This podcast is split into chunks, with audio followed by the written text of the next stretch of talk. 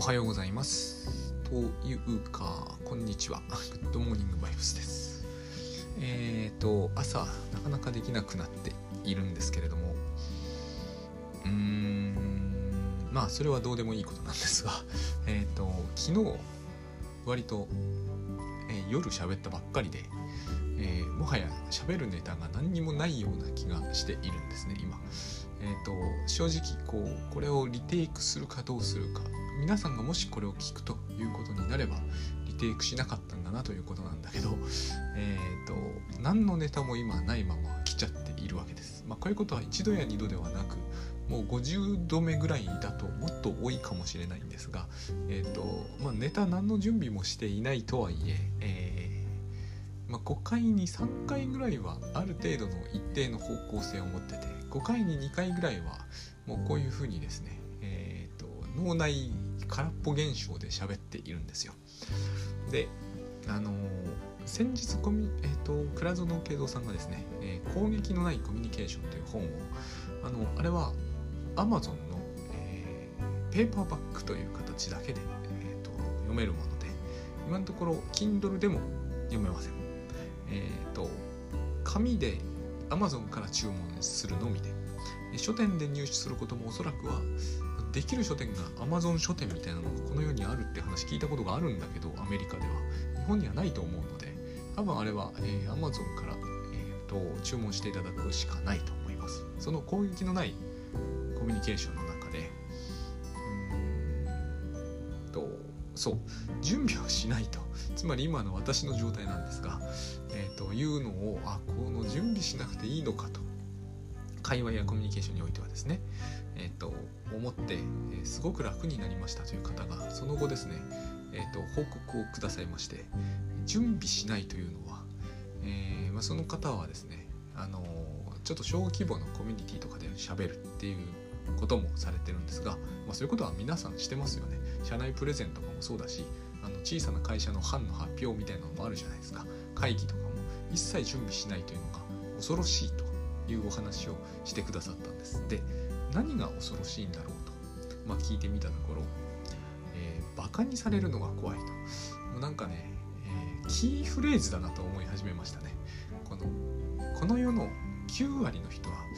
バカにされるのが怖くて生きているんじゃないかと、まあ、僕も無論そういうところがあるわけですがあのもうみんな同じ病気なんじゃないかなって思うようになってきました。もうバカにされると死ぬ病みたいな。えっ、ー、とちょっと前に質問してバカだと思われたくないから質問できないっていう話も何度かしたことがあると思うんですけどそれも全く同じですよね。あるいはこうくだらないツイートをして、まあ、ツイートってくだらないものがたくさん入っていてこそのツイッターなんじゃないかとも思うんですが、えーと、バカにされたくないと思ってる人もたくさんいらっしゃるんでしょうね。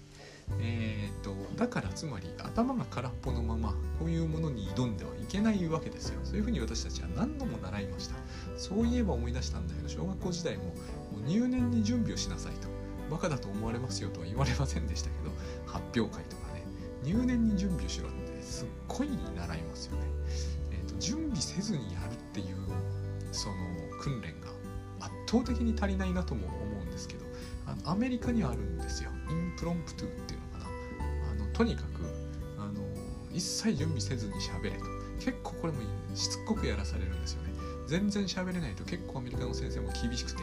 とにかく喋れるようになるまでは帰れないぞみたいなそういうなんか何かの部活のしごきみたいななと思ったりもしたんですけど結構アメリカではそういうのうるさいんですよね。あの即即席で喋れっていうのは結構こう訓練されたりはします。あの辺はすごい日本と違うところで割とあの昔そういう実習みたいので行ったことがあるんですけど幼稚園とかでも幼稚園ですよ。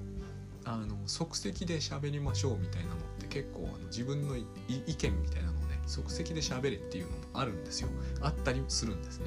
私あの日本ではこういうのが極度に少ないなとそう言われてそういうふうに考えてみると思ったんですよ。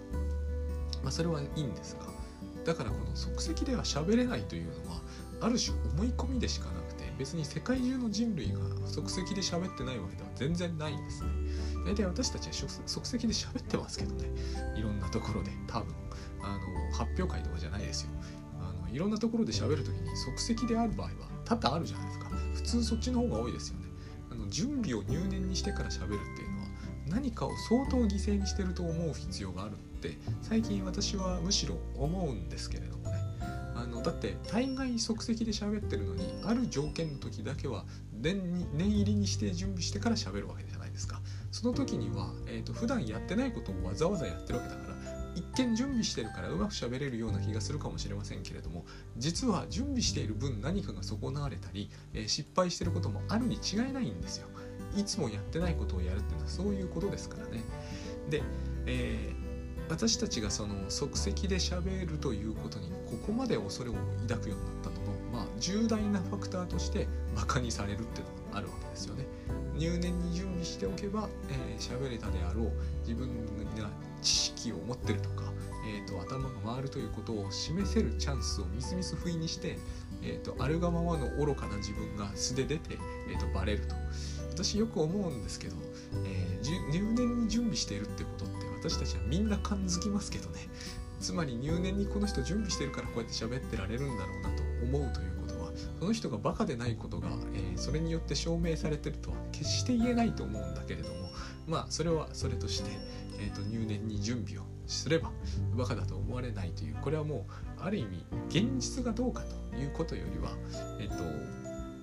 思われないと思えさえすればある意味いいわけですよね。本当はどうであれ。例えばそうですね、えー、まあいいや。とりあえずそういうことがあるかなと、うん、思うんだけれども。一方で、えー、僕らはあの、まあ、今私がそうであるように、えー、準備しないで喋ることができたら楽だと、まあ、その人もそういうふうに倉園さんの本を読んで思ったということはつまり辛いってことなんですね。2つあると思うんですよ。まず準備を入念にするということ自体が結構厳しいもう一つは、えーと、バカだと思われるという不安は入念な準備自体では取れないので今も言った通り、まあ、守備よくバカだと思われずに済むかもしれませんけど結局のところ相手がどう思ってるかは突き詰めているとわからないわけですから、えーと、バカだと思われてるかもしれないという恐怖はそれが恐怖だとすればですけどね、えーと抜けないと。この2つの、えーと、苦しさから、まあ、あの本で攻撃のないコミュニケーションでつまりそれはバカだという指摘って攻撃なので、えー、攻撃されるかもしれないという、えー、想定のもとでする準備はコミュニケーションの準備ではなくて実は防御と反撃の準備ですから当然それは厳しい世界なわけですね。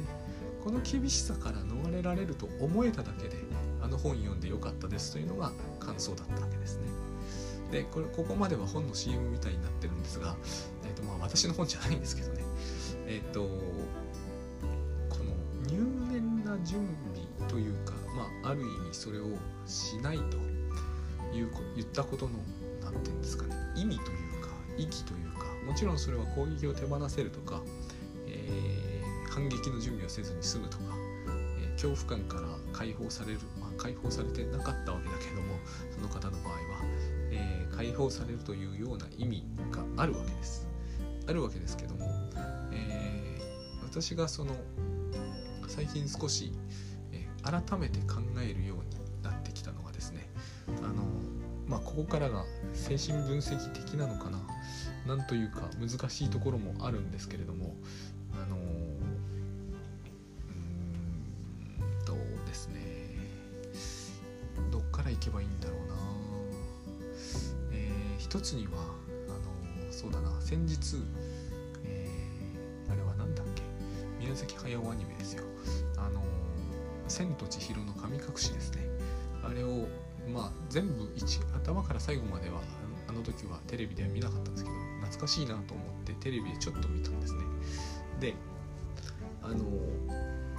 まああれなんかすごく私は精神分析的に見ちゃう癖があるわけですけれどもあのものすごくその、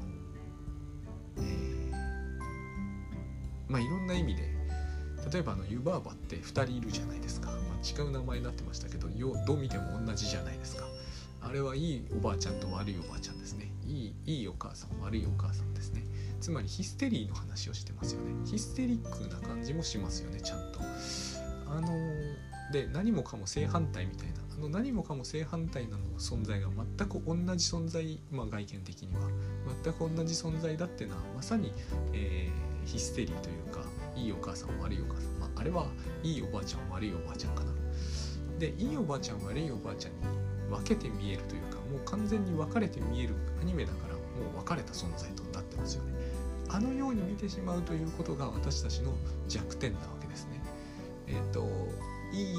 普通の人の中にいい面と悪い面があるということが受け入れられず、えーと、分裂させてしまう。分裂させるということは現実には分裂は絶対しないわけだから自分の心の中が分裂したに違いないわけですね。であの悪いおばあちゃんの方はちゃんとあの話の中でも出てきたと思うんですけれどもすごく恐れを抱いてたじゃないですか。あのバカだと思われたくないところではなかったじゃないですか。外には危険がいっぱいだよと。あのあれ孫なのか息子なのか。まああれ千尋自身なんだけどえ、ー、と要するに外に絶対出さずにしかもえっ、ー、となんかお城みたいなところの最上階に置くわけですよね。地上にもつけないようにすると。そうすることで安全を保つわけじゃないですか。彼女も一番上にいますよね。しかもエレベーターで無菌培養ってやつですよね。でつまり恐ろしいと。恐ろしい時の彼女は、えーと、人から恐れられるわけですよ。ね非常に分かりやすいぐらい、えーと、分析的だし、まあ、グッドバイブス的とも言ってもいいかもしれないです。でああいう風になってしまうと彼女はそうですけれどもコミュニケーションができないんですよね。えっ、ー、とあの坊やに対してはともかくとして基本人を脅すことしか彼女は、えー、やろうとしない。必ずすぐ八つ咲きにするとか言うしとにかく、攻撃のあるコミュニケーションというかまあコミュニケーションをすることが全くないわけです。全部攻撃になってしまっている。あれがつまり私たちが、えー、怖いものを見た時あるいは外には危険がいっぱいだと思ってる時の典型的な態度だというわけです。もちろんあのようにある程度強ければです。ただ彼女は強いようでいたけれども実は決してこう何かが、えー、できたってわけじゃないですよね。顔をでかくするとか、嵐を吹き起こすようなふりをするとか、え、あれがまさに僕らが子供の時に見た劣化のごとく起こった母親の顔だということだと思うんですよ。この癖が残っちゃってるとも言えるわけですよ。私たちって。えっ、ー、と結局バカだと思われたって死なないじゃないですか。人に怒られても死なないじゃないですか。あの私も顔色を伺う本で書きましたけれどもえっ、と怒られるのが怖いっていうのはでも怒られるっていうのはまさにあの湯婆婆じゃないかなと思うんですよ。えっ、とものすごいようでいて実は何も起きてない。ものすごいんだけれども実際には何かを起こすわけじゃない。まああの人間ならばですねあの湯婆婆はテスラ出さないんで偉いもんなんですけれどもえ殴ったり蹴ったりするというケースもあるし、えーと、だからこう身体に傷がつく場合についてはちょっと別扱いにする必要が出てきますけれども少なくとも心理的なものだけで言うとですねところが、えー、私たち心理的な方をむしろ怖がるんですよ。だから、えーと、外には危険がいっぱいだと思ってる人は非常に攻撃的になると。でもその人は、えーとその危険が目の前にないと思えばたちまち穏やかになる。この表変ですよね、まあ、ヒステリーというのは乖離でもあるから分裂するわけです。でこの分裂した時に怖いものに対峙した時に、えーと、許せなくなるわけです。なぜならば、えー、自分を怖がらせた相手だから。ということはつまりバカにするやつというのは絶対に許せない感じがするわけですよね。だからバカにされるということを、えーとうかうかと自分がしてしまうということには到底耐えられない。そこで、えーと、外には危険がいっぱいだから、えー、準備万端整えて絶対バカにされないように、えーと、喋ることができる状態にしておいてから出ないと一言も発するわけにはいかないわけですよ。ここはすでに表変の何て言うんですかね、えーと、種みたいなものがあるんですよね。いつ、えー、暴風雨が吹き始めてもいろんな意味でおかしくはない暴風雨0.1秒前の状態ずっと維持しているような、まあ、嵐の前の静けさっていうんですかね。平成というのとは全く違って、えーと、全く穏やかではないんだけどまだ今のところ爆発していないから穏やかに見えるっていう状態を、まあ、保ってるわけです。どうしてっていう問いが僕はやっぱあるとは思うんですよ。自分がそうなるということがあるにしてもあるんだけど、えーと、なぜこういう状態をとどめているのか。表現するからなんですよ。相手がね。自分がなんだけれども相手が表現すると、えー、信じているわけです。僕らは。それは多分子供の頃に表現した親というものを見たからだと思うんですよね。まあ見ました。私なんかはね、えーと、結構大きくなっても母は表現する。まさに表現するんですよ。で、えーと、表現するということは表現する準備が整ってると。ってもいいわけです。もちろん当人はそんな自覚はないかもしれませんけれどもやっぱり表現する準備その前段階みたいなものが、えーと完了してるわけです。あとはスイッチをオンにするだけ。オンになったら爆発すると。考えてみると不思議なんですけどね。なぜならばこのスイッチをオンにして気分がいいことは何も起こらないから。にもかかわらずあれほど爆発する、まあ、今私は母が爆発した時のことを念頭に置きながら喋ってるんだけどあれほど爆発するということは、うん、よっぽどこの爆発準備というものをある意味常に整えてしまっているんだろうと。この爆発準備と,、えーと、喋るために、えー、準備を整えておかないとバカにされるということの意味って根底では同じになってるじゃないですか。そしてここから解放されようっていうのはなんだか夢物語みたいに感じられるじゃないですか。なので、えー、これを頭の中だけでやるっていうのは土台無理な話だと思うんですね。これやっぱり実行してみて初めてもしかするとここでちょっとそういうことが起きてほしくないんだけど実行してみてバカにされるわけじゃないっていうのを少なくとも何回か自分にすり込んでいかないと、えー、準備をせずに行ってとんでもない目に遭いましたと。この2つはつながってないんですけど本当は、えー、自分の頭の中でつなげてしまったことがあるものだから。なかなかその何て言うんですか、えー、逆転してみるっていうことがまあ難しくなる。難しくはないはずなんですが難しく感じられてしまうんですよね。でこの準備。準備というかその準備しないっていうために必要なうんと準備しなかったという経験なんだけれども本当は僕らはその経験を山のように積んでいるにもかかわらず、えー、と今や準備をするという経験の方に意識を強くと置いてしまったのでそしてバカにされるということの意味も今やあんまり深く考えずに、えーと、そこから来るこう嵐のような責感、まあ、結局罪悪感ですけれども自罰感ですね、えーと、大変自分が苦しむという経験をもう、えーと、なんか確固としたものっていう言い方を僕はこういう時使ってますけど実際ちっとも自分の中で確固としている気はしないんですね。本当にはどんな目にあったわけって言われた場合果たして綺麗に説明できるかというと怒られて本当はどういう目にあったわけって言われてみると構ですねしかも古臭い記憶しか例えば塾で殴られたとかあったんですけど私は中学受験の時ひどい塾で結構こう間違うと殴るんですよ。なんか間違った数だけ殴るとかわけわかんないことをやってたんですよ。でも今言いたいのはそういうことじゃないんですよ。怒られて怖いっていうのはあの塾の時の子供の時代のあの体育会の教師みたいな人がバコボコ殴るっていうあれと同じことは起きないんでね。だけれどもああいうのがパッと思い出されてなんか違うような気がするんですよね。そういうことではない気がする、うん、バカにされるっていうのも同じでうんとねバカにされるって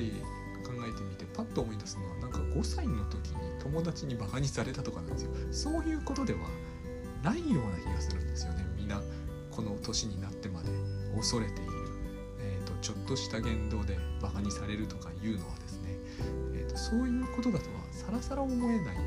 なんですけれども、えーと、なんかですねそういうものを思い出しては、えー、バカにされると死んじゃうというふうに思ってしまうわけです。そうですねあのー、このことでまあそうですねいい例がないからいつも同じように Amazon のレビューだの、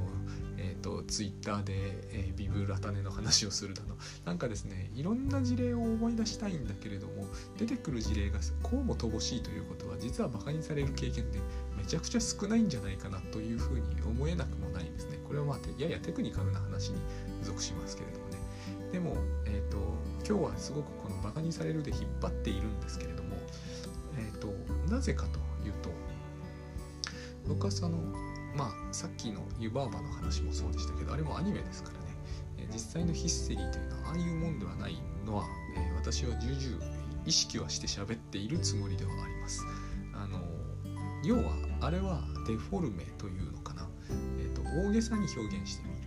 でもああいう感じなんだろうなっていうのは分かる気がするんですよ。あれはもちろん全部「えーと、千と千尋の心の中のドラマ」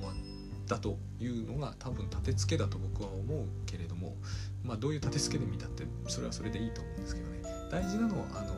湯婆婆が2人いることですよ。絶対2人いるはずはないのにつまり絶対2人いるはずがないものを、えーと、2人であるかのように扱うということはつまりイリュージョンじゃないですか。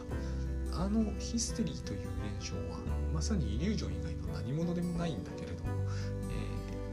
精神分析で一番最初の症例として出てきている私なんかが特にこう感心させられるのが症例ドラというやつで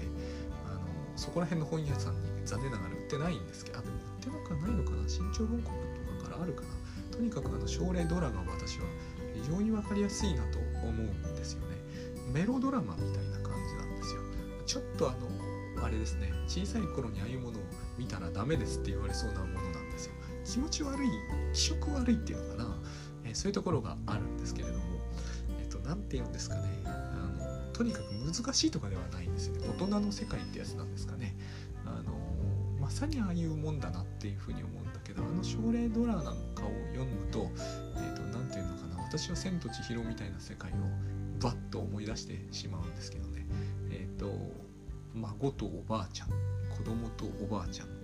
で反抗期みたいなのと思春期みたいなのが混ざり合ってきていてなんかこう現実の厳しさみたいなのと,、えーと、わがままみたいなもののこう入り乱れた感じですよね。人間ならばほとんど全ての人が境遇によらず経験して通ってくるんではないかとその中で特に私たちが、えーと、大人になっても五章を大事に抱え込み続けるのの一つが、えー、バカにされると死ぬってやつですよね。でえっ、ー、とその何て言うんですか先日も言いましたけど成人分析というのはすごくこう奨励主義なんですよ。こういうもののこじれが、えーと、いろんないろんな本当にえー、問題を生むと、まあ、代表格なのが、えー、地蔵移動的。もう一つが今ずっと繰り返し喋ってるようなヒステリー的。でえっとそれをただ本で読むことによって理解するのは困難だと。これはなんか倉園さんの攻撃のないコミュニケーションもそう思うんですよね。本でただ攻撃のないコミュニケーションは大事だって思うだけではやっぱり無理で。だからこそその実際にやってみるとやっぱり怖くて入念な準備をしてしまうっていうような反動というのとはまた違うと思うんだけど、まあ、要するにこういうことですよね。あのスキー場に行って、えー、モーグルでこうコブだらけの斜面を滑る時に、コブのど真ん中に入っていくっていうのが一つの滑り方としてあるんだけど当然怖いっていう人にとっては怖いですよね。そこに入ると怯えると。でよーく観察してると本当によくわかるんですけど怖がらなければ滑れるんですよ。あれは。でもまあ中初中級の人にとっては当然怖いですよね。だからスピードがほぼ出ていないにもかかわらずあのコブに乗り上げた時に恐怖のあまり、えーと、体をうんと後ろに残しちゃう。そうするとスキー板だけが先へ進むんであのひっくり返っちゃいますよねああいう感じのことが私たちがこう、えー、バカにされるのが怖い時とかに必ず起きているはずのことなんだと思うんですね。あるいはこう、まあ、皿を汚したとか何とかで、えー、お母さんに怒られるとかいう時に恐れてることも同じだと思うんですよ。あの人によってはとんでもなく厳しい折檻するっていう人もいるでしょうけど大抵の人は、えー、小言を言うとかじゃないですか。あれがあれほど聞くっていうのはやっぱり私たちの心理的なものの中にこう何て言うんですかまず驚びっくりさせられて身体反応が出てこの身体反応に対して私たちが意味をつけてこれは、えーと、何か非常にまずいことを自分がしでかしたんだという意味をつけてだからこんなに苦しいんだと。実際にはそうじゃなくて単なる身体反応の苦しみなんだけどそれをさらせればすぐ去っていくんだけどこんなに苦しい目にあったそしてというのは誰が悪いのか怒った人が悪いのかしでかした私が悪いのかっていう構造を作り始めてだんだん湯婆婆みたいになっていくんですよ。猛烈な嵐が脳内っていうか心の中で吹いていくと。このことを何て言うんですかね一つにはあの精神分析みたいなものっていうのは、えーと、この普通の人はそれを何とでもできるんだけども何ともできなくなってしまったりした人が、えーと、織りなすこう人間劇みたいなものがああいうところに描かれていくとそういう内容になってる感じがするんですね。え、ー、とだからなんですよね。だからそれを読むだけで、えーと、何かを身につけるってわけにはいかないんですよ。一人一人の心のその挙動は、えー、共通項はあるんですけども必ず大きく違ったところがあって、えーと、みんな同じことを考えるんですよある意味では。えー、質問してバカにされるのは嫌だから質問しないここだけ取れ取れば同じなんですよ。ここに対していやそんなバカにされることなんかないしバカにされるのを恐れてちゃダメじゃないですかっていうのはダメじゃないですか。それで効果があるとはほとんどの人には思えないと思うんですね。あの精神分析でもずっと言うのは、お説教臭くなってしまってはダメだみたいな話っていろんなところで出てくるわけですけど、えーと、それは誰もが承知していますよねこれをただ言葉で言って、えーと心がけを変えなさいって言っただけで変わるんだったら苦労はないですよね。えっ、とそれで全てが片付くんならば、えっとそれこそ先送りとかでも先送りはいけませんとか、えー、YouTube に脱線しないようにしましょうってただそれを言っとけばいいわけですよね。ないしはもっと強い調子で最悪の場合私が、えー、受験時代にやったやられたみたいに間違うとその数だけ殴るってやればもしかすると,、えーとちゃんと仕事を進めるようになるかもしれないと。でも実際ならないんですよ。私はくだらないケアレスミスをしてそんなに殴られて殴ってる方はこう思ってるわけですよね。これほど痛い目に合わせておけばまさか今後 2×4 は6なんてバカなことを書くようにはならないだろう。ところがあんなに痛い目にあっても急いでる時はつい 2×4 は6って平気で書いちゃうんですよ。もっとはるかに難しい問題解いてる真っ最中にですよ。そしてまた殴られると。でも変化しないんですよ人間っていうのは面白いことに。だから私はこうバカにされるのが怖いという人が、えーと、実際にはバカにされることはないとか、えー、バカにされても、えー、実際には湯婆婆のような人が荒れ狂うのがせいぜいですと。言ったところで心の中の話ですけど、えーと、ダメなんだろうなって思うんですよ。それだけでは、えー、払拭しきれないものがほどのイリュージョンをその人は脳内でやっぱり作り出しているんだろうとってなった時にですね、えー、先送りは一つの視点として、え、タスクシュートみたいなものが提供されて、えーと、ここで脱線するとこういうことになるんだここで脱線しなければこういう未来になりますっていうのを、えーと、がんじがらめにして見せつけて、えー、それでも脱線するんですけれども、えそれでも脱線するということをさらに何度か繰り返して実際そうなったよねというのをがんじがらめにして見せつけられて初めて、えーと、なんかそこで考えると、まあ、考えることはたった一つしかなくて、えーと、現在の中でしか自分の行動は変えられないということに不意に気づく瞬間がある。あのこれは何の本だったかな？えっとアルコール依存のこの話もしたことはあると思うんですけどね。アルコール依存の、人が不意にああお酒をやめてもいいんだって気づいたっていう話が出てくるんですよ。私はもうあれに全てがある気がするんですね、これこう書くとこういうふうに喋るといやそんなの当たり前じゃんって思うと思うんですよ。お酒さほど好きでない人とかにしてみれば特に。だけど私なんかもそうなんですけどどうしてもあの車の取っ手を開けられなかった時ってあったんですよね。静電気が嫌で。ああ静電気で痛い目に遭えばいいじゃんって思えれば楽なんですよ。本当に。ああ質問してちょっとバカだと思われたっていいじゃんって思えればさぞ楽だと思うんですね。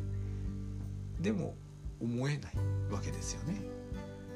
バカにされるということは死ぬのに値するほど苦しいとか辛いとか嫌だとかあるわけですよね。その人にしてみれば。思い込みだと思ってると思うんですよ。先日話した通りで、えっと、頭では分かっているんですってやつなんですよ。だから例えば他人にやってもらうとかいう必要が必要はどうか分かんないけどやってもらうっていうのが有効になると思うんですよ。有効だに。誰か隣の人が自分が思ってたような質問をしましたと。そしてなんかバカにされてるように見えましたと。だけどその人は平気でしたと。分かんないですよ。こういうのを見たからといってでも俺は平気じゃないんだよって思うかもしれない。でもそこで大事にしているものというものの正体が少しはっきりするじゃないですか。こういうことをはっきりさせていくことの中に、えーと、現実に近づいていくっていう意味がきっと含まれてると思うんですね。で、えー、散々散々同じ話をしているだけですけれども、えーと、絶対にユーバーバーは2人はいないと。2人いるんだっそれは夢だと。実際の話はそういう話だったじゃないですか。千尋は最初夢から覚めようと頑張っていると。あんなにこれといって勇気があるわけでも何でもないのに彼女はなんとかこらえてたじゃないですか。最初の方のシーンで。すげえ脅されたり、えーと、足が手と足が6本もある人が登場してきたのに、えーと、平成を少なくとも装えてたじゃないですか。なぜならばあれは現実ではないからですよね。夢だからだと。思うんですよ。だから彼女が名前を忘れるのはまずいんですよね。あれはちょっと源氏名が混ざってるようなシーンでなかなかえぐいことをやってんなと思うんだけれどもあの線になってしまうと怖くなってしまいますよね。湯婆婆だって、えーといろんな人だって。そもそもあの境遇自体があそこから抜け出せないというあっちが現実になりましたってことだったら大変ですが、えーと、彼女は千尋である限りこれは全部夢のはずなので、何が起ころうと本当は怖くないはずなんですよ。それくらい僕らが現実を見失わないというのは超大事なことで、えー、結局、えーと、くだらないことを言うと、えー、バカにされるというのはですね夢なんだとそういう話を間違いなくグッドバイブスでもしているしもうもっとずっとはるかにめちゃくちゃある意味はっきりとまあでも同じぐらいはっきりだな。イリュージョンっていうのは夢ってことですからね。そのような現実はないってことなので精神分析でもするんですよ。精神分析などというのは起きている時でも私たちは夢機能を機能させて現実を知覚しているって言ってるわけですから。意味付けなわけですよね。そのことが私たちには分からないわけです。分かんないから怖いんだから。分からないということがえ、ー、とつまり私たちに置かれている状況で昨日と話がほとんど同じになってしまったんですけれども、えーと、何とかしてここにどこかに突破口を見出したいと。そのためのテクニックなんですよ。あの倉戸さんがよくおっしゃるところのえーと、本当にそうなのかと。つまりそれは夢なんじゃないのっていう意味ですよねあれ。本当にそれは現実なのかと。バカにされるというのは本当なのかと。でバカにされたというのは本当だったのかと。いう自問を絶え間なく発しましょうと。少しでも疑わしいところがあるならば徹底的に疑ってみましょうっていう。なんかそこがちょっと現象学みたいになってくるんだけどまあ、そういう話なんだと、えー、いうことです。これを繰り返してなんとか頑張ってるうちに不意にこう実はイリュージョンかもしれないと思ったら果敢にですねえっ、ー、とバカにされてもう構わないという方向で行動するんですよ結局。それしかないんだと思うんですよ。まあ千尋がやったようにですよね。えっ、ー、とここで働かせてくださいのシーンは大事だったじゃないですか。結局向こうは折れましたよね。あれが夢の正体ってことだと